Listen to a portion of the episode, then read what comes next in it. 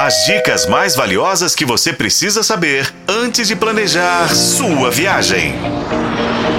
Sua viagem. Bem-vindo à sua viagem, o seu canal de turismo na FM O Tempo.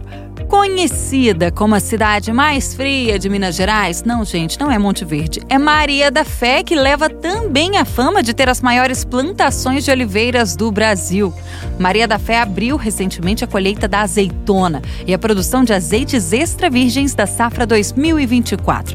Depois da queda da produção no ano passado, por conta das mudanças climáticas, a expectativa deste ano é superar os 60 mil litros de azeite. Na região, a olivicultura movimenta o turismo e a gastronomia há uma década e meia. Dos 10 produtores locais, ao menos 4 ou 5 oferecem uma imersão na produção do azeite.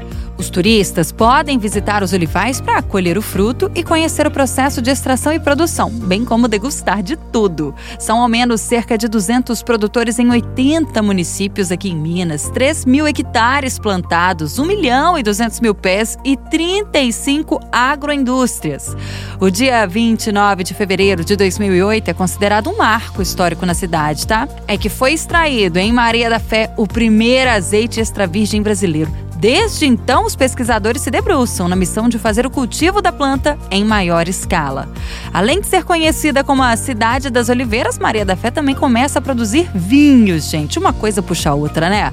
Na cidade, você ainda pode visitar a igreja de Nossa Senhora de Lourdes, a estação de trem com a Maria Fumaça, conhecer o artesanato feito com troncos de árvores e fibra de bananeira da Associação Gente de Fibra. Nas redondezas tem ainda mirantes e cachoeiras. Fica aqui a dica com a colaboração de Paulo Campos. Eu sou a Renata Zacarone e esse foi o podcast Sua Viagem.